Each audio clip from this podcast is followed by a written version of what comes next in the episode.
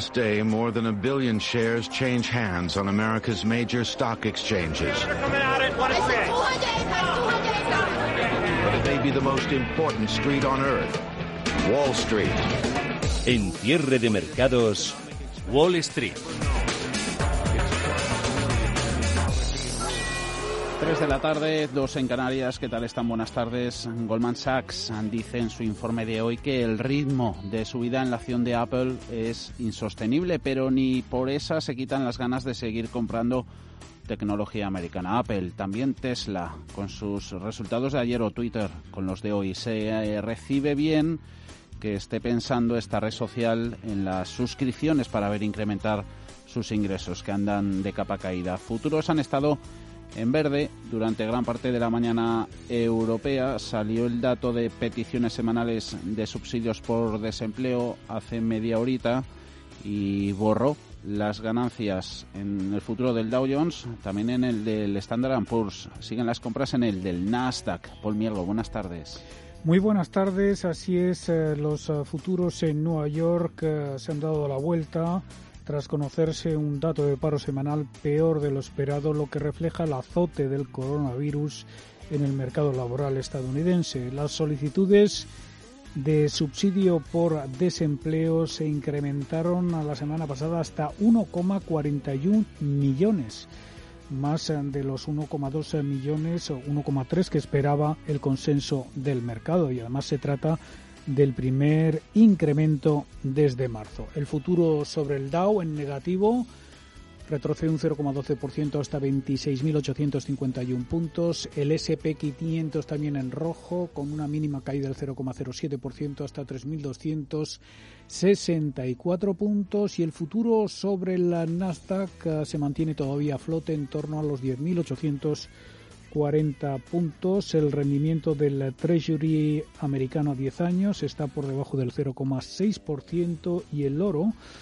continúa imparable con un avance de medio punto porcentual hasta 1.874 dólares la onza. En cambio, en el mercado de materias primas tenemos al futuro sobre el West Texas ah, recortando un 0,76% hasta 41 dólares con 58 centavos. La atención está puesta también en los resultados empresariales, sobre todo en los que publicaron anoche Microsoft y Tesla y los que acaba de publicar Twitter después de sufrir hace poco la red social un hackeo. Sus eh, acciones están disparadas más de un 6% tras eh, presentar un mayor crecimiento de usuarios de lo esperado durante el segundo trimestre.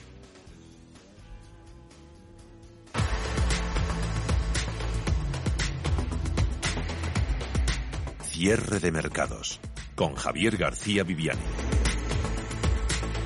Los inversores tienen factores para todos los gustos donde elegir este jueves, alguno más que otro apoya y puede estar argumentando las algunas compras de hoy. Está la macro, la micro, con esos resultados empresariales buenos en Europa y con el anuncio de ayer de la ampliación de capital de Celnex. No se pierde de vista el frente sanitario tampoco el geopolítico, donde hay preocupación. Esto está haciendo que los mercados no hayan marcado una tendencia clara con una Europa dividida entre subidas y bajadas. Ahí vuelve a estar el IBEX 35, después de que anoche Wall Street terminara en positivo tras ese anuncio del gobierno de Estados Unidos de ese pedido de 100 millones de dosis de vacunas contra la COVID-19 a Pfizer y a su socio alemán BioNTech por unos 2.000 millones de dólares para asegurarse el suministro cuando reciba luz verde. Eso al tiempo que la temporada de resultados coge tracción, coge velocidad y las empresas pues empiezan a mostrar el impacto real de la crisis en sus cuentas. En este sentido, hoy ha sido el turno de Bankinter y de Repsol aquí en España. La entidad financiera logra un beneficio de 109 millones de euros en el primer semestre del año, entre enero y junio. Es un 65% menos que en el mismo periodo de 2019. En el segundo trimestre tiene pérdidas Bankinter de 21 millones de euros. El negocio bancario, penalizado por la actual recesión, aporta 62 millones. Es un 82% menos. María Dolores Dancausa es su consejera delegada. Que Bankinter haya cerrado el primer semestre del año con beneficios, habiendo reforzado la solvencia, el capital, la liquidez y las provisiones para afrontar las situaciones adversas que vamos a vivir en los próximos meses es un hito del que debemos estar satisfechos y orgullosos. A ello se une que con el horizonte puesto en el cierre del año, con las dificultades añadidas que puedan venir, en Bankinter anticipamos que vamos a cerrar con beneficios porque los grandes esfuerzos en dotaciones ya están hechos. Dan Causa ha descartado que la entidad vaya a protagonizar las fusiones del sector bancario ni como comprador ni como vendedor. También ha señalado su interés en volver a repartir dividendos. Los tiene siguen ahí en cuarentena por parte del Banco Central Europeo, aunque el Consejo de Administración de Bankinter va a decidir al respecto, dice a partir de octubre. Hablando de dividendos, Repsol, escuchen a su consejero delegado Josu Johnny Maz.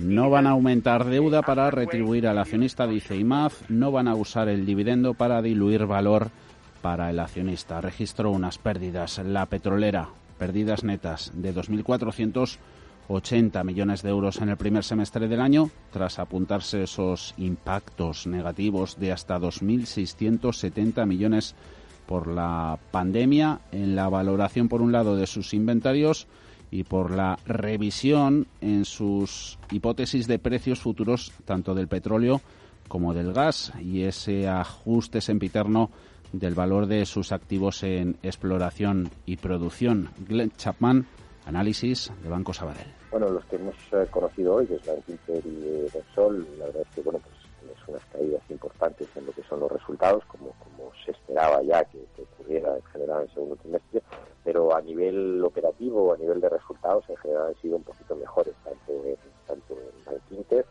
como en Repsol, sobre todo por la parte de upstream. ¿no? Eh, quizás el único pero es más por la parte de capital. Buenos resultados se ha concentrado también en Europa en el mismo día y eso ha dado alas a muchos sectores europeos, Publicis, francesa, ST Microelectronics, Pernod Ricard, Unilever, el fabricante de coches alemán Daimler, todos ellos valores importantes y que pesan mucho en sus industrias y todos subiendo de esa manera por aceptables cuentas, dice el mercado. Pero está ese mercado sobre apreciando los resultados y menospreciando al virus. Bank of America ha comentado hoy que el mercado solo da un 50% de posibilidades a un segundo gran rebrote. Se decía que en Estados Unidos no eran preocupantes porque no había muertos esa segunda oleada, pero llevan dos días con más de 1.100 personas fallecidas por el virus cada jornada. Morgan Stanley dice que espera que los casos suban en Estados Unidos a ritmo de 150.000 diarios a finales de año. Eso es más del doble de los casos actuales. Con esos datos, ¿nos esperan graves problemas para la economía?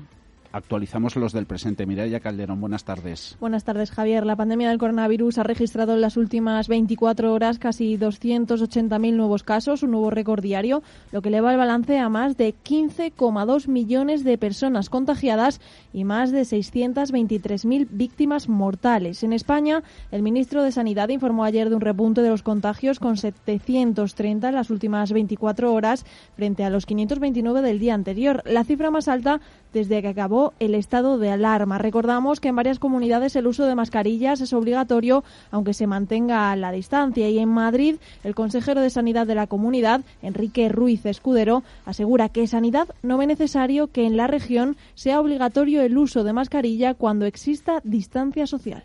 En primer lugar, también nos ha felicitado por el uso generalizado que hay en nuestra comunidad, que es la comunidad donde hay un mayor grado de concienciación sobre el uso de la mascarilla. En segundo lugar, también eh, nos ha dicho que ellos, en ese sentido, el Ministerio no ve eh, esa necesidad de que, de que hubiese de, mm, que dar ese uso obligatorio de la mascarilla. Y luego también, como dato importante, nos comentó que visitó el director general de la OMS y le comentó que se vio gratamente sorprendido por el, el alto nivel de uso de mascarilla que había en Madrid. En Cataluña ya son 86.891 las personas contagiadas por la COVID-19, lo que supone 1.949 más que en las últimas cifras dadas ayer. Y en las últimas horas han perdido la vida ocho personas más. Allí en Cataluña, un grupo de hosteleros de Lleida han roto hoy platos delante del ayuntamiento en protesta por el cierre de sus negocios por parte de la Generalitat para evitar contagios de coronavirus. Y su portavoz, Daniel Consuegra, ha afirmado que si no se levanta el confinamiento ilegal, abrirán sus bares y restaurantes este viernes. El municipio de Totana volverá a la fase 1 de la desescalada tras el importante número de casos positivos por coronavirus que se han registrado en las últimas horas derivados de la asistencia a locales de ocio nocturno con un total de 55 contagiados. Los hospitales andaluces siguen manteniendo contenida la presión asistencial por el coronavirus, aunque registran hoy 47 pacientes ingresados, de los que 5 se encuentran en la UCI. En Asturias se han confirmado dos nuevos casos casos importados y 100 de los 135 de Canarias corresponden a pateras llegadas a las islas y alrededor de una veintena de personas permanecen aisladas tras asistir a una fiesta privada en un barco en la ría de Vigo, una de las cuales ha dado positivo. Las buenas noticias. El gobierno vasco ha levantado las restricciones al ocio y la hostelería impuestas en el municipio guipuzcoano de Ordicia y los casos activos por coronavirus en Galicia han bajado en 17 y se sitúan en 163. Aún así, el foco aquí en España está puesto en los rebrotes y sobre ello ha hablado hoy María Jesús Montero, ministra de Hacienda y portavoz del Gobierno se está haciendo con un esfuerzo ímprobo que queremos reconocer permanentemente por parte de todas las comunidades autónomas, pero sobre todo de los profesionales sanitarios. Y esto eh, significa que hoy por hoy esta situación está en, ese, en esos términos, pero que nunca eh, podemos bajar la guardia, porque en el momento en que la bajemos, eh, la situación se puede revertir y se puede convertir nuevamente en una transmisión comunitaria del virus que obligue a tomar otras decisiones que en este momento no están en la cartera. Por eso yo creo que hay que ser muy prudentes estar siempre muy alerta y valorar el trabajo que se está haciendo permanentemente por parte de nuestros profesionales sanitarios, haciendo un llamamiento a los jóvenes. Fuera de nuestras fronteras, Estados Unidos acumula 3,97 millones de casos y 143.190 víctimas mortales tras sumar en las últimas 24 horas 71.700 nuevos positivos, su segunda cifra diaria más alta. Y California ya ha superado a Nueva York con más personas infectadas, 14 414.000 casos. Brasil también bate récord diario con 2,22 millones de positivos y 82.771 fallecidos, aunque es el país con más pacientes recuperados. Y seguimos con los récords porque Australia registra cinco fallecidos, el mayor número de muertes diarias por el virus desde abril, al igual que en Sudáfrica, con 572 muertes en las últimas 24 horas. Por otro lado, el gobierno de Hong Kong se está planteando endurecer las medidas para contener la propagación de la COVID-19 después de que se batiese una vez más el récord de contagios en un solo día, con 113, y las autoridades de la ciudad nororiental china de Dalian han cerrado los mercados de marisco y suspendido algunos servicios de metro después de, que se detectasen al menos tres casos de la COVID-19. En Estados Unidos, CNBC está contando ahora mismo que los casos se acercan a los cuatro millones. Aquí en España, el gobernador del Banco Central, Pablo Hernández de Cos, ha insistido en que nos encontramos en una segunda fase de la crisis. Considera Hernández de Cos que hay que seguir apoyando a la economía porque dice que la recuperación, no le han faltado calificativos, es frágil, gradual, incompleta y con incertidumbres. Quizás sea ahora el momento de empezar a, enfatizar que a lo largo del trimestre hemos eh, podido observar un perfil de mejoría. este proceso de recuperación incipiente, todavía incompleto, que es incierto, que está sujeto todavía a una elevada incertidumbre y también que es desigual y eh, que en cualquier caso probablemente no va a poder evitar que en el año 2020 eh, pues acabemos registrando las caídas interanuales mayores en tiempos, en tiempos de paz, no solo por supuesto en España. Hernández de Cos ha aplaudido el programa económico aprobado por la Unión Europea a principios de semana, pero considera que la política económica de España tiene que extender, también recalibrar periódicamente algunas de las medidas ya aplicadas, reforma laboral centrándose en empresas y la población más afectada. Esos coletazos del acuerdo en Bruselas. Hoy el rendimiento del bono a 10 años italiano ha caído por debajo del 1%. Lo ha hecho por primera vez desde el confinamiento del país. Europa ha quedado claro que está ahí para cerrar diferenciales. España hoy ha conocido en boca de Luis de Guindos, número 2 del BCE, lo que se gasta en ella el Eurobanco. Sacamos la calculadora, Paul. a los 140.000 eh, millones de euros eh, que recibirá España del Fondo de Reconstrucción acordado en la pasada cumbre de Bruselas, pues eh, podrían sumarse otros muchos miles de millones. puede que lo que le toque a España de ese Fondo de Reconstrucción no sea suficiente, pero hay otros muchos instrumentos comunitarios que pueden acompañar a esa partida para sacar a nuestro país de su peor crisis desde la guerra civil. El Banco Central Europeo, por ejemplo, fue el primero en eh, responder fue el primero en eh, eh, responder con su programa de emergencia pandémica. Su vicepresidente, Luis de Guindos, ha dicho hoy en un seminario online sobre turismo organizado por el grupo Otusa que el BCE comprará este año 120.000 millones de euros de deuda soberana. El BCE antes comentaba que iba a comprar 1,75 billones de, de, activos eh, europeos. Y en el caso de, España, la cifra, si se, si se reproduce, se, se proyecta lo que más o menos tenemos en la cabeza, este año van a ser 120.000 millones de euros de deuda pública española.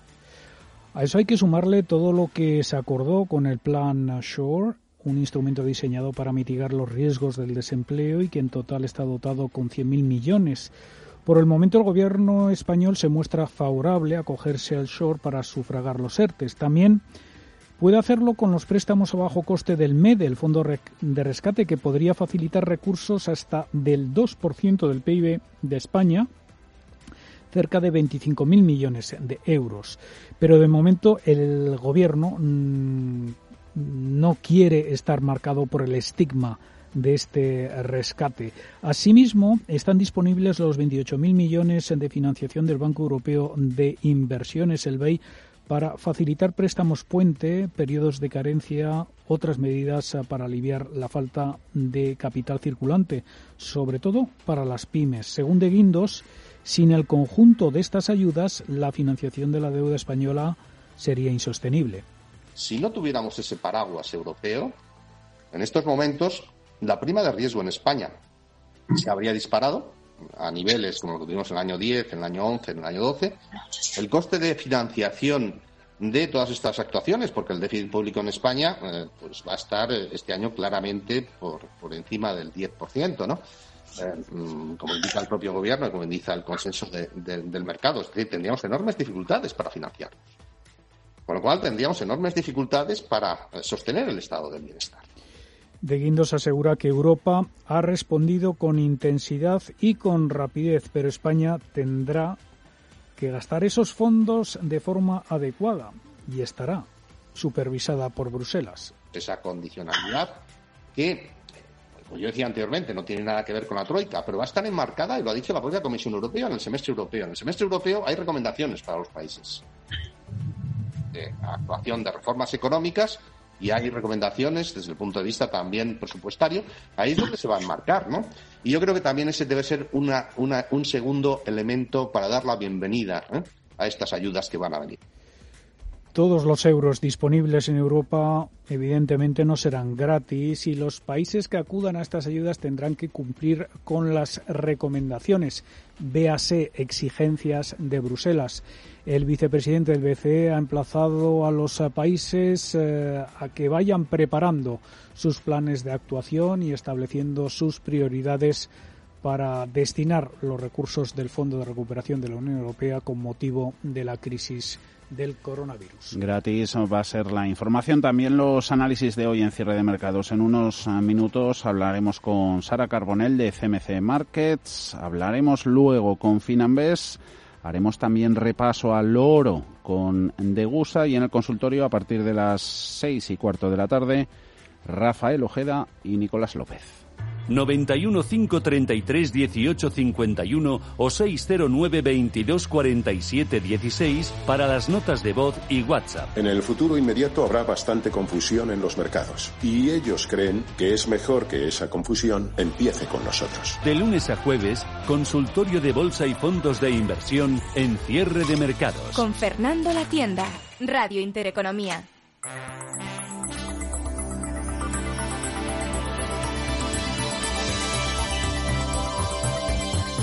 Avanzando juntos. Salvador Yaudes, codirector del Observatorio de Asuntos Europeos de la Transatlantic Relations Initiative en IE University. Ahora mismo estamos ante una negociación absolutamente fundamental, absolutamente fundamental porque va a servir en gran medida eh, para la recuperación post-COVID, pero también porque se está negociando no solamente ese fondo de recuperación, sino se está negociando eh, vinculado al marco financiero plurianual, que es, como todos sabemos, el presupuesto de la Unión Europea para un periodo de siete años. La negociación en realidad no es solamente una cuestión de llegar ahora, por ejemplo, la semana que viene, perdón, esa semana y, bueno, y en el Consejo Europeo, pues que el presidente del Gobierno se ponga de acuerdo con los eh, restantes jefes de Estado de Gobierno. Eso es una cosa que lleva muchísimo más tiempo, es una cosa eh, que en el caso español pues eh, podemos ver o podemos retrotraernos hacia atrás y ver cómo han sido eh, las, las negociaciones desde por ejemplo, todo lo que tiene que ver con la coordinación interministerial, esto es fundamental. Eh, para tener una posición, digamos, española. Todo esto se coordina desde el Ministerio de Exteriores, pero es eh, dentro del Ministerio la Secretaría de Estado para la Unión Europea la que lo coordina. Y luego eh, quien arbitra realmente es presidencia del Gobierno, ¿no? Y a partir de ahí, pues evidentemente el presidente tiene un rol capital, él marca las líneas de, trabajo y él toma las decisiones y dentro del marco del Consejo Europeo con los restantes jefes de gobierno, pues al final decide una cosa u otra. Pero él no está solo tampoco, porque al margen de esa eh, coordinación interministerial que yo decía antes, él tiene un equipo de trabajo dentro de la propia presidencia del gobierno que le ayuda de manera de manera constante. Tiene un jefe de la oficina económica que es Manolo de la Rocha, tiene eh, a, dos diplomáticas que son eh, Aurora Mejía e Inma Aparici, que le ayudan en temas de Unión Europea y en temas de asuntos exteriores y también, por supuesto, tiene a su disposición a, todos los directores generales, a los secretarios de Estado e incluso pues a, los ministros si le tienen que ayudar. Aquí hay que tener en cuenta que, evidentemente, las negociaciones, como yo decía al principio, cada una son de una naturaleza eh, distinta, ¿no? Entonces, cuando hablábamos antes de eh, todo el tema de la negociación del Eurogrupo, que yo no comparto que haya sido un fracaso, sí una excepción muy grande, yo creo que ha sido una excepción muy muy grande porque Nadia Calviño era la gran favorita, pero no se puede tildar eh, de fracaso no conseguir la presidencia del Eurogrupo cuando en realidad el sistema de elección es bastante opaco, ¿no? Y no sabemos ni siquiera, hay un tema de voto secreto eh, por el cual nunca vamos a saber realmente eh, quiénes son los que han votado a favor o en contra de, de, la candidata española. Pero en el caso de las negociaciones del marco financiero plurianual, es verdad que aquí no se trata de articular una mayoría simple, como en el caso de la presidencia del Eurogrupo. Aquí se trata de lograr un acuerdo por unanimidad. Y cuando estamos hablando de acuerdos por unanimidad, cualquier Estado miembro tiene derecho a veto y eso hace que las, que las negociaciones sean extremadamente complicadas. Si buscando apartamento en Torrevieja descartas los que tienen muebles de diseño, una alfombra persa y una escultura rara, encontrarás el apartamento pintón a pie de playa que tú quieres. Pues en Más Móvil hacemos lo mismo con tu tarifa de fibra y móvil. Quitamos lo que no te interesa para que pagues solo por lo que necesitas. Llama gratis al 1499. Más Móvil. Ahorra, sin más. Bontobel Asset Management. Calidad suiza con el objetivo de obtener rendimientos superiores a largo plazo. En Bontobel Asset Management siempre estamos a la vanguardia de las inversiones activas en bonos y acciones. Para más información, entre en nuestra página web bontobel.com barra am. Bontobel Asset Management, su especialista global en fondos de inversión. En Renta 4 Banco lo tenemos claro. Este verano nos quedamos en España. Quédate con nosotros y consigue un 20% de ahorro en comisiones sobre las aportaciones que realices a nuestros fondos de inversión. Accede a los mayores mercados del mundo siempre desde España. Este año más que nunca. Gracias por invertir en lo nuestro. Consulta las bases en r4.com o infórmate en cualquiera de nuestras oficinas. Renta 4 Banco, tu banco especialista en inversión. Radio Intereconomía es la mejor plataforma para dar a conocer, relanzar y poner voz a su empresa. Nuestro equipo comercial le asesora para conseguir sus objetivos. Contacte con nosotros. Teléfono 91 999 2121 y en el mail comercial arroba intereconomía.com. Radio Intereconomía, la radio de las empresas.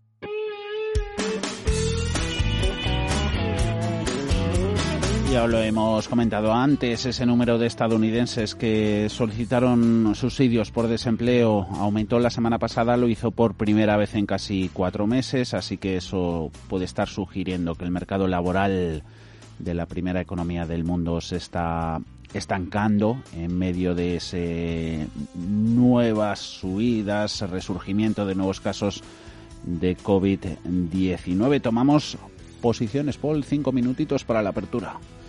Y los eh, futuros en eh, Nueva York eh, se resienten de ese mal dato de empleo semanal en Estados Unidos. Efectivamente ha sido el primer incremento en las solicitudes semanales por subsidio de desempleo desde el mes de marzo, el, peor desde el estallido del COVID. Eh, ahora mismo el futuro sobre el Dow Jones eh, está prácticamente en tablas, aunque con el signo negativo por delante, tan solo un menos 0,03%.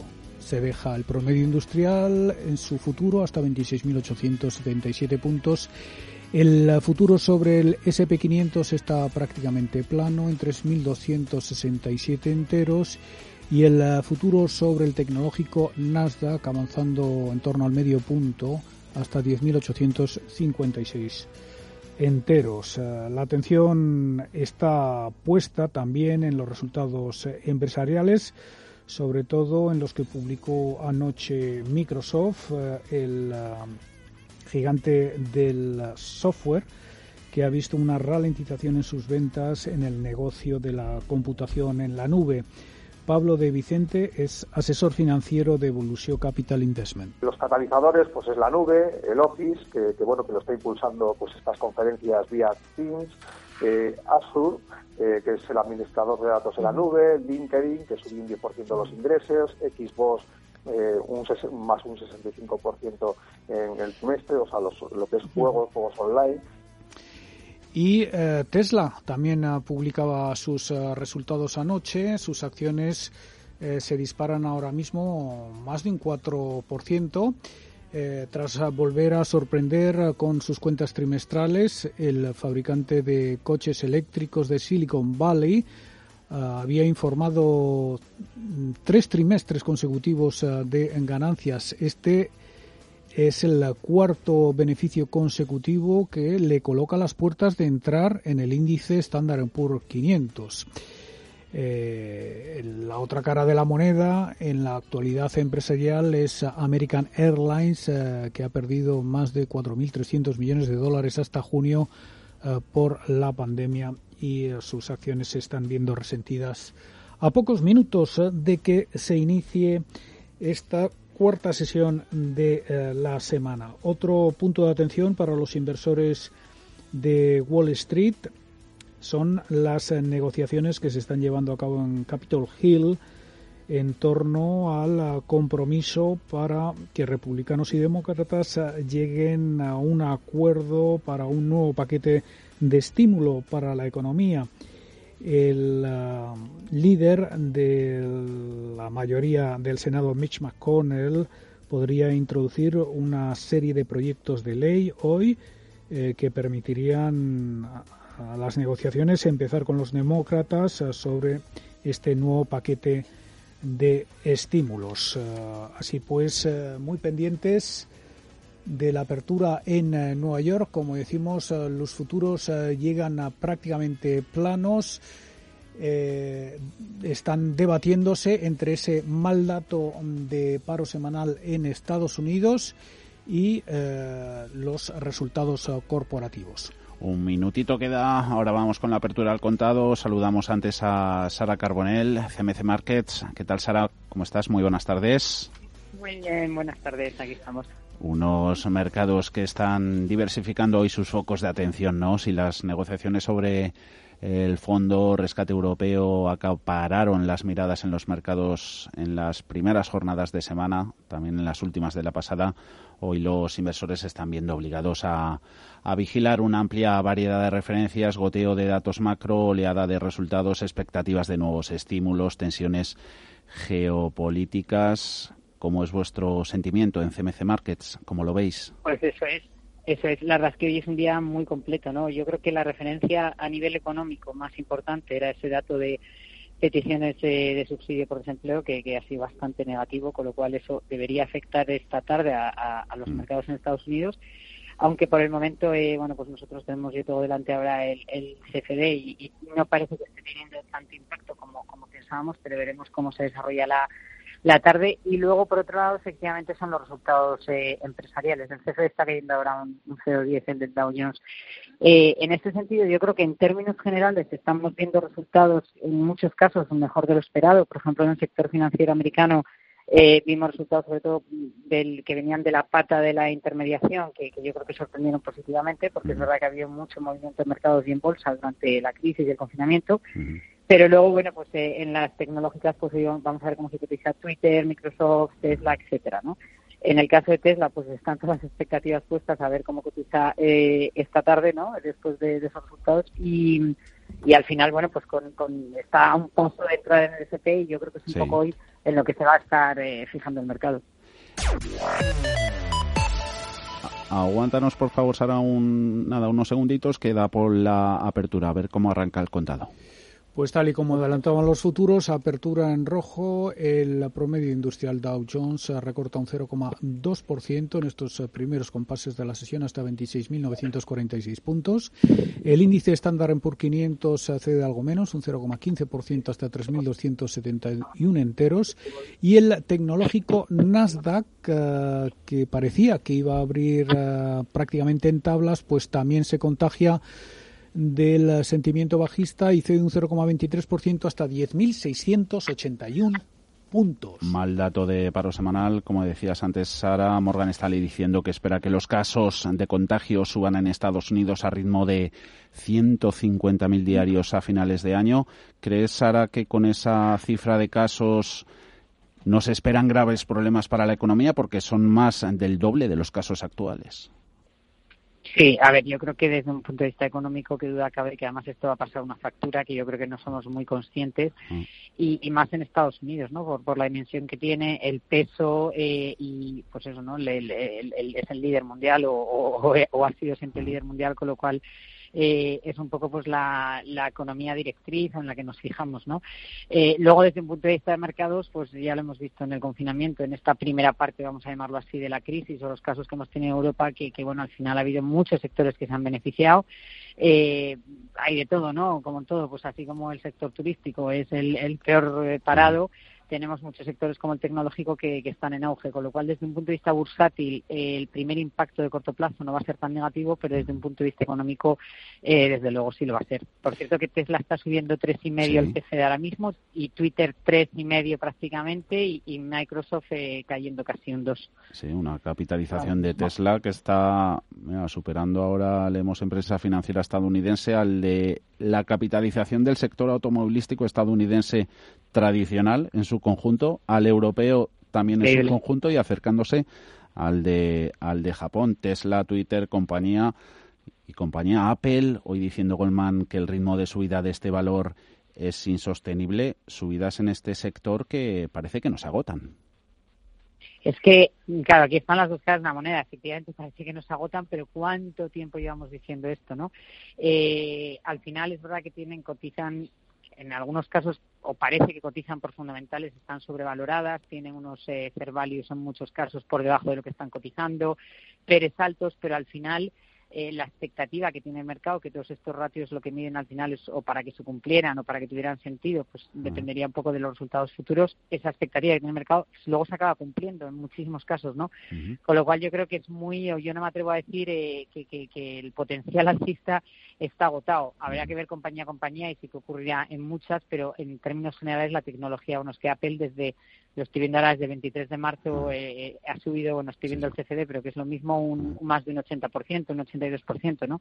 Es algo impresionante, es verdad que hay que mirar compañía a compañía y que en muchos casos si hay un poco de agotamiento o de sobrecompra, pero ojo porque el sector tecnológico además si nos viene lo que estábamos comentando al principio una intensificación de la crisis más casos más confinamiento este justo es el sector que se va a ver beneficiado con lo cual ese potencial puede continuar.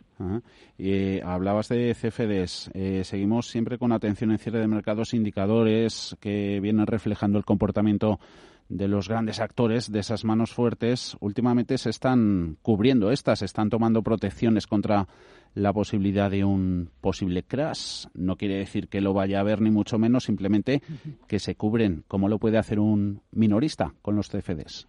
Pues lo puede hacer igual y de hecho lo están haciendo. Por eso todo, los, todo lo que ha sido el mercado bursátil, las coberturas, los productos derivados durante todo este confinamiento por eso se han hecho tan populares y por eso ahora se habla mucho de ellos, porque precisamente es un momento muy oportuno para utilizarlos, pues las coberturas tomando posiciones cortas. Si tú crees, vamos a hablar, por ejemplo, de la tecnología, lo que estábamos comentando, no compañía a compañía, como sector en global, un índice tecnológico, eh, Nasdaq, el que sea, ¿no? Porque también hay ETFs. Nosotros tenemos casi 10.000 productos que, que, que, entre ellos se encuentran muchas referencias a la tecnología. Si pensamos que eso va a estallar que hay una burbuja y que va a caer, pues lo que hacemos es tomar la posición corta. Entonces, esto ahora ya lo puede hacer un minorista. Hace 10, 11 años, 12 era impensable o, era muy difícil de hacer y lo hacían las instituciones. Y ahora con productos como el nuestro, como el CFD, pues evidentemente esa es la ventaja que tiene, ¿no? Que, que el minorista y además sin mínimo tampoco de, de, cantidad requerida, de ingreso o lo que sea, pues lo puede hacer. Y es un poco, pues efectivamente, lo que, lo que se está hablando ahora mucho, aunque sea solo para proteger la cartera, ¿no? Ante, ante estas posibles caídas. Pero bueno, también hay que decir que Luego, en el, en el mundo de los mercados y la inversión, oportunidades yo creo que siempre hay. Eh, ahora estoy hablando de, de, de, oportunidades de potencial de, subida, ¿no? De tomar posiciones largas y si no hay renta variable, pues pueden ser materias primas, puede ser la volatilidad. Hay muchos activos que, que están correlacionados de manera inversa con cómo actúan los mercados más tradicionales, como pues en los índices, con lo cual oportunidades siempre hay. Luego hay otras manos fuertes picoteando a estas alturas. Buffett en Bank of America, más allá de la tecnología que hemos comentado, que parece que no le afecta si hay eh, recuperación económica o no. Si apostamos por esa recuperación, el sector financiero dentro de cíclicas puede ser el mejor posicionado. Pues debería ser, pero yo soy súper prudente con el sector financiero. Hoy mismo que veíamos los resultados de, de Bank Inter, que aquí en casa, en España, me parece un bancazo y, de hecho ha empezado cayendo, pero pero parecía que los resultados desde luego tenían muchos ingredientes eh, que eran positivos, ¿no? En que subía el margen de interés, que es el negocio bancario tradicional, todo lo que es la parte de crédito a través del ICO, etc.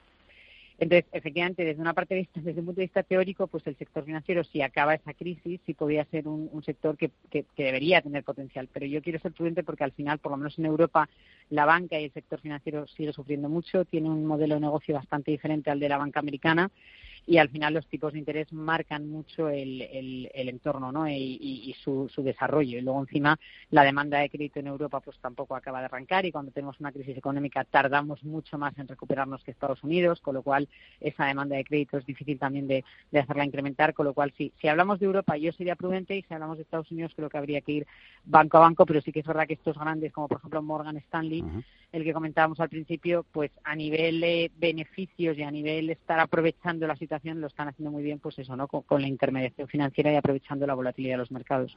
Oye, y ya, Sara, no te robamos más tiempo. Por último, protagonista del euro en las últimas sesiones, bueno, prácticamente en los dos últimos meses. Está hablando ahora el secretario del Tesoro, Manushin, por cierto, dice que van a proteger al, al dólar como reserva de divisa mundial. ¿Está o puede estar invitando la apreciación de la moneda única a dejar un poquito de lado la inversión en, renta variable americana?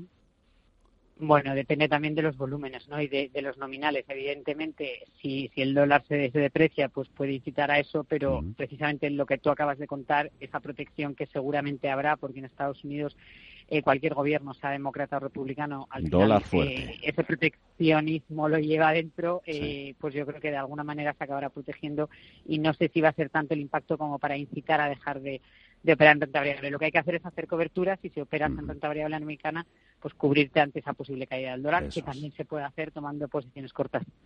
Sara Carbonell, CMC Markets, ¿vacaciones cerquita?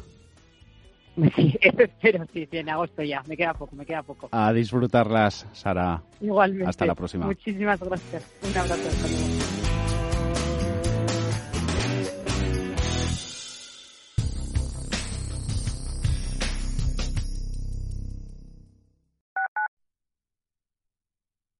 ¿Quieres estudiar tu máster en una de las mejores business schools del mundo? Prepárate al más alto nivel en las áreas más demandadas por las empresas.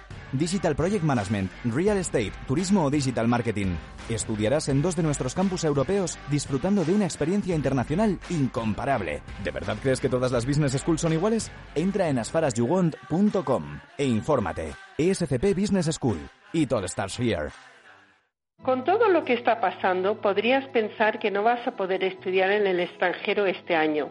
Are you sure? You always dreamed of studying outside Spain, and we've got the solution. En Schiller International University empieza online cualquiera de nuestros grados o máster y cuando tú decidas, continúa presencialmente en cualquiera de nuestros campus de Madrid, Heidelberg, París o Florida. Do you want to be really international? This is your opportunity. Con nosotros podrás obtener dos títulos al mismo tiempo, uno americano y otro europeo. Welcome to Schiller International University. 25 años de la información económica más profesional y precisa, ahora iniciando una nueva época. La nueva época de Radio Intereconomía. Te invitamos a seguirnos. Descubre una mejor forma de invertir con Finanbest, agencia de valores. 50.000 fondos seleccionados para ti, monitorizados día y noche, con menos costes y más rentabilidad en asociación con el mayor banco de Europa. Entra ya en finanbest.com y gestiona tus ahorros en un solo clic. En la Fundación La Caixa tenemos una forma de cambiar el mundo y es hacerlo como siempre lo hemos hecho, persona a persona. Atendemos las necesidades de los colectivos más vulnerables y llevamos la investigación médica, la cultura y la educación a todo el mundo. Programa a programa, persona a persona. Fundación La Caixa.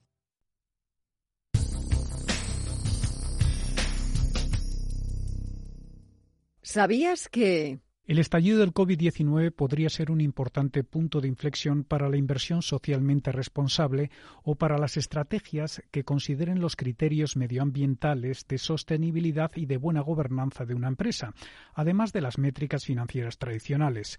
Los fondos de inversión sostenibles han captado entradas récord en el primer trimestre en medio de la crisis de los mercados, según datos de la consultora Morningstar, y muchos de estos fondos están registrando rendimientos por encima de la media. Los críticos de la inversión responsable y sostenible argumentan que es simplemente un fenómeno del mercado alcista, mientras que otros sostienen que representa un cambio fundamental en la filosofía de inversión.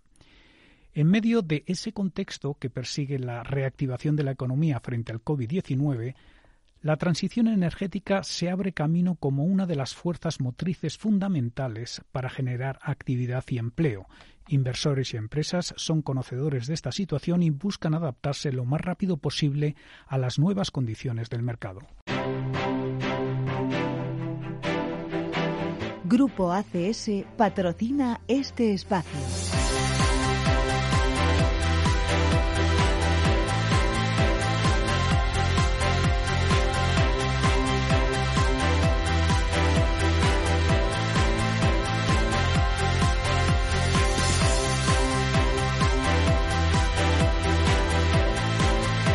Pasamos a la evolución de los índices europeos cuando ya han transcurrido pues más de 13 minutos antes de la apertura del mercado estadounidense. Sigue en rojo IBEX 35, 7.378 puntos, perdiendo un 0,16%. En mínimos de la jornada están cerquita. Los ha alcanzado el selectivo en los 7.363. En rojo sigue el más penalizado, lo sigue siendo el mercado italiano, pierde el MIP un 0,74 en los 20.442 y tenemos subidas en las bolsas principales. Arriba el DAX un 0,20, un ligero 0,04 es lo que se anota el CAC 40 en la bolsa francesa. En el IBEX 35 las mayores subidas es para Celnex, a valor protagonista, empresa protagonista en las últimas horas tras anunciar ayer al cierre del mercado, lo comentamos esa ampliación de capital de 4.000 millones de euros, 59,30 está la cotización de la compañía. A continuación, una de las entidades, una de las empresas cotizadas que hoy ha presentado resultados, Bank Inter, con subidas importantes del 3,73% único banco y en positivo en España está en los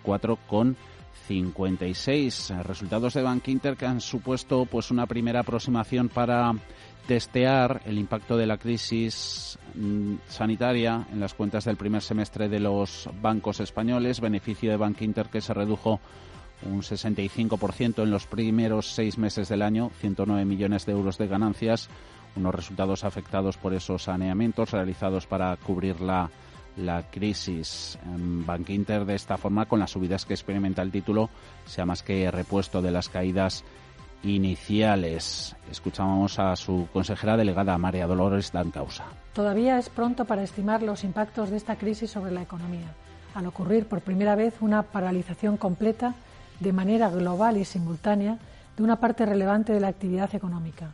Por ello es muy fácil equivocarse anticipando escenarios. España, sin duda alguna, va a sufrir porque las industrias y las actividades más castigadas son aquellas donde España es más fuerte y más vibrante como el turismo o la industria del automóvil. El resto de los bancos cotizados del IBEX, eh, desde luego que te está teniendo más dificultades para seguir la estela alcista de Bank Inter. Sabadell recoge beneficios tras subidas de ayer y de antes de ayer, 1,7% abajo, 32 céntimos, más de un 1 se dejan también los dos grandes, BBVA en 3 euros con 14, Santander en los 2 euros con 12. Volviendo al lado positivo de la tabla, después de Celnes y Bank Inter, tenemos a las utilities, un buen pelotón de ellas, entre ellas Naturgy, se recupera de la jornada de ayer cuando rindió cuentas con ganancias cercanas al 2%. City ha actualizado precios sobre eléctricas, ha subido precio objetivo a Naturgy de 13,5 euros a 16,5, pero Barclays en cambio lo ha bajado de 21 euros y medio a los 19,2. En Iberdrola, City ha subido recorrido potencial de 7 a 7,70. Protagonista también Repsol, la petrolera. Ya hemos dado cuenta antes de sus resultados. Está cayendo un 0,8%, 7 euros con 60, con esos números rojos de 2.480 millones de euros entre enero y junio. Ha provisionado 2.660 millones. Recomendaciones que también tocan a otros pesos pesados del parque. Caso de Inditex Ahí el canadiense RBC ha rebajado precio objetivo de 29 a 28 euros. Una Inditex que la tenemos cotizando en estos instantes en tiempo real clavada en los 23 euros. Telefónica JP Morgan le ha bajado precio objetivo de 3,7 euros a 3,4 4. Volviendo al lado de las subidas, junto a las utilities hay alguna cíclica. Caso de ArcelorMittal gana un 1,7% en los 10 euros con 02. CIA Automotive un 0,58. Se está recuperando la industria auxiliar del automóvil en Europa. Tras las malas noticias que daba ayer la francesa Valeo, está CIA Automotive en los 15 euros con 53. Grupo ACS, líder en el desarrollo de infraestructuras y servicios, les ha ofrecido este espacio. Cierre de mercados.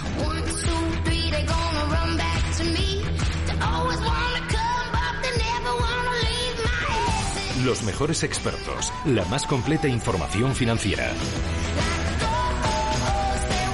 El espacio de bolsa y mucho más. El paraíso financiero. No perdemos de vista el VIX. La volatilidad sobre el SP500 gana un 0,9% en los 24,55 índices de sentimiento. El de miedo y codicia de CNN Business lo elabora a diario y la aguja que nos está diciendo 65 puntos, es decir, avaricia está justo justo en los niveles de cierre ayer miércoles en la Bolsa de Estados Unidos. Bolsa de Estados Unidos, donde sigue anclado el SP500 en esos niveles de resistencia, merodeándolos, 3.278, un poquito por encima, ganando un 0,07%. Mercado estadounidense, mercado europeo en el lateral, por donde puede romper. Podemos esperar rally alcista o caídas? ¿Qué riesgos sigue habiendo tanto al alza como a la baja? Ana Ruiz. Si queremos poner una palabra que resuma el 2020, muchos elegirían incertidumbre en todos los aspectos de la vida y también en los mercados. Por eso, una de las preguntas que todos los inversores y analistas se hacen en este momento es ¿por dónde va a salir el mercado? ¿Se abre un ciclo alcista o volveremos más pronto que tarde a las caídas? Aunque mejoran los datos macroeconómicos y la reapertura ayuda a las expectativas mejoren, acto seguido salta un dato sobre la pandemia que tira la euforia por el suelo. Las vacunas son otro elemento que invita al optimismo porque habrá noticias positivas sobre ellas, pero aquí también saltan las alarmas por si no es efectiva o por si tiene efectos secundarios. Un sinfín de dudas que, sin embargo, no impiden a Roberto Ruiz Soltes de VS a pensar que seguirá el rally alcista en los próximos meses. Pero será una tendencia probablemente menos potente y más errática que en las últimas semanas y seguirá marcada por la desigual evolución de ganadores y perdedores y por episodios de intensa rotación sectorial y por estilos. Eso significa que los índices generales puede que no recuperen mucho más allá de aquí a final de año, pero que puede ganarse todavía un buen dinero en algunos sectores cíclicos y en los negocios ganadores de las transformaciones estructurales.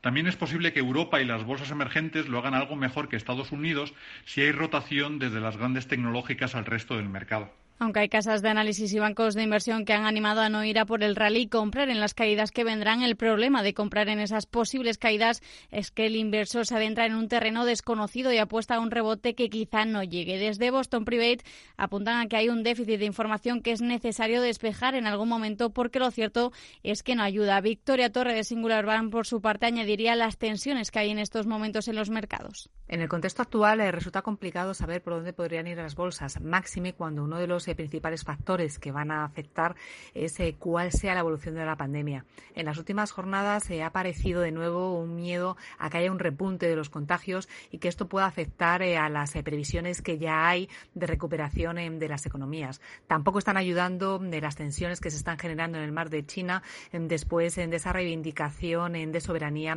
por parte del gigante asiático y que de nuevo podría poner en primera plana las tensiones comerciales con Estados Unidos. Por eso, desde UBS creen que hay tres tipos de riesgos que pueden mover los mercados tanto al alza como a la baja en los próximos meses. El primero es obviamente la epidemia, sus rebrotes y reconfinamientos, pero también con posibles sorpresas positivas sobre vacunas y tratamientos.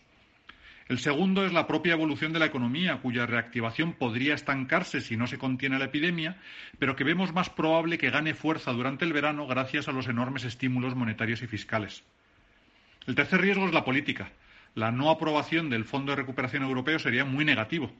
Las tensiones China-Estados Unidos pueden recrudecerse en la campaña electoral, pero habrá también anuncios prometedores sobre planes de infraestructuras y de transición energética. Y sin duda uno de los factores que va a influir en los mercados y en que se decanten por un lado u otro de la balanza serán los resultados trimestrales, en los que también hay muchas dudas y para los que las expectativas son tan bajas que Beatriz Catalán, gestora de Ibercaja Gestión, cree que incluso pueden darnos alguna sorpresa y ver subidas. Ahora unas semanas que el mercado está dudando, ¿no?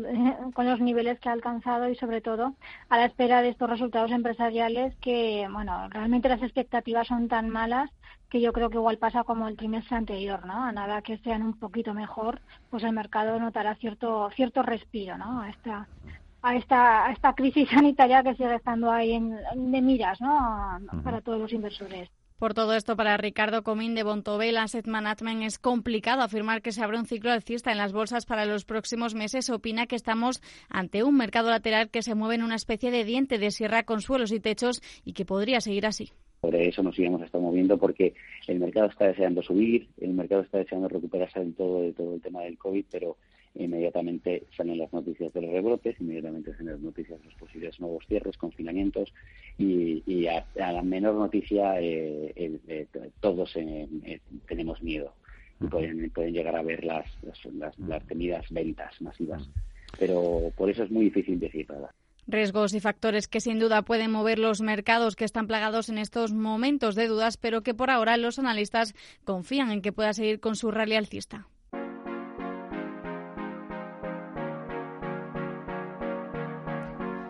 La libertad económica es un marco, un conjunto de situaciones que permiten que la actividad económica de personas y empresas pueda desarrollarse con las menores trabas posibles y de la forma más eficiente. Este indicador se mide desde hace años de forma internacional y si nos centramos en España y en sus ciudades, los grandes núcleos de población de nuestro país suspenden en libertad económica. Son datos del último estudio en esta materia publicado por la Fundación para el Avance de la Libertad. Cuatro son los criterios utilizados para obtener las calificaciones. El desempeño económico del municipio, equivalente a la gestión del presupuesto municipal, la magnitud de su plantilla, el intervencionismo económico y la presión fiscal. Juan Pina es el secretario general de la Fundación pues desde 2018 estamos midiendo a las ciudades españolas, las 50 mayores ciudades por población, un total de unos 17 millones de ciudadanos que, viven en ellas y la verdad es que encontramos diferencias eh, grandes. En total son 17 indicadores que nos permiten pues hacernos una idea, son 850 cifras en total de esos 17 indicadores multiplicado por las 50 mayores ciudades y bueno pues arrojan una tendencia porque ya con tres años se puede ir viendo un poco incluso una tendencia pues de, las ciudades. La tendencia por parte de las grandes ciudades españolas es negativa. Cinco de las seis grandes urbes de nuestro país por número de habitantes, Madrid, Barcelona, Valencia, Zaragoza y Sevilla, suspenden y lo hacen con una calificación de libertad económica insuficiente no solamente es que suspendan, sino que es que ninguna de las grandes ciudades avanza en puntuación, incluso dentro del suspendo. Todas retroceden. 3,34 puntos Zaragoza, cuatro y pico Bilbao, eh, Sevilla unas décimas, Madrid casi, bueno, un punto y medio. Así todas, ¿no? Barcelona casi cinco puntos. Es un desastre. Solo Málaga, entre las seis grandes, aprueba con un aceptable. De las 50 mayores ciudades por población analizadas, no solo capitales de provincia, la mejor situada es Alicante, con 62,07 puntos y una nota de libertad económica moderada. Y en el otro extremo cierra el ranking Marbella con 38,22 puntos, lo que la hacen valedora del título de deficiente. Por segundo año consecutivo eh, queda como primera ciudad Alicante y como segunda Almería. La novedad de este año es que se sube a la tercera posición la ciudad de Vigo, como cuarta está Santa Cruz de Tenerife y como quinta Oviedo, y después pues ya va bajando. Hay 31 eh, ciudades que, aprueban y luego unas 17 ciudades que suspenden. Para que lo entendamos mejor, el índice califica de 0 a 100 el grado de, libertad económica, siendo el 0 el peor de los escenarios y 100 el mejor posible. Dicen desde la Fundación para el Avance de la Libertad que las ciudades más grandes tienen menos libertad económica en líneas generales. Saca mejor nota las medianas y pequeñas. Sobre todo lo que más influye es el volumen. Las ciudades medianas tienden a tener un clima de libertad económica, tanto empresarial como personal, mayor que las grandes ciudades. No sabemos exactamente a qué se debe, pero lo que sí que es verdad es que los grandes municipios pues están sobrecargados de plantilla, suelen tener una deuda, aunque han ido trabajando en ello en los últimos años, pero siguen teniendo todavía un endeudamiento importante y son muy costosos para los, para los vecinos.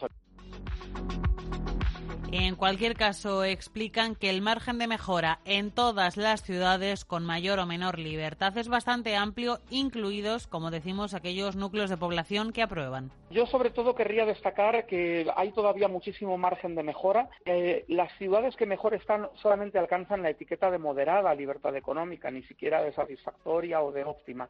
Todavía hay mucho trabajo para, para hacer y desde luego pensamos que, bueno, con ese 24% de diferencia que hay entre la mejor y la peor ciudad del índice, pues hay mucho margen para la competencia, para la excelencia, para que los municipios desarrollen políticas liberalizadoras que permitan a los ciudadanos tener unos servicios externalizados, prestados por empresas profesionales y con un gasto público pues reducido y con un control de la deuda que lamentablemente todavía sigue siendo la gran asignatura pendiente de muchas de otras ciudades.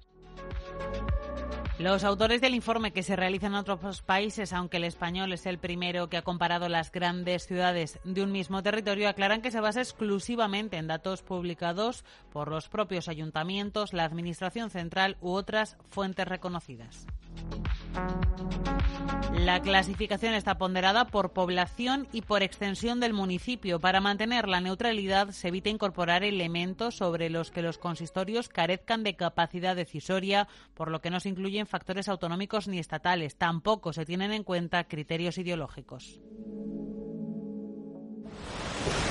En el mar financiero el viento cambia constantemente y solo si eres capaz de adaptarte con agilidad podrás llegar a una rentabilidad superior. Fondos de inversión Dunas Capital. La gama de fondos flexible que obtiene rentabilidad donde otros no llegan. Contrátalos ya en dunascapital.com.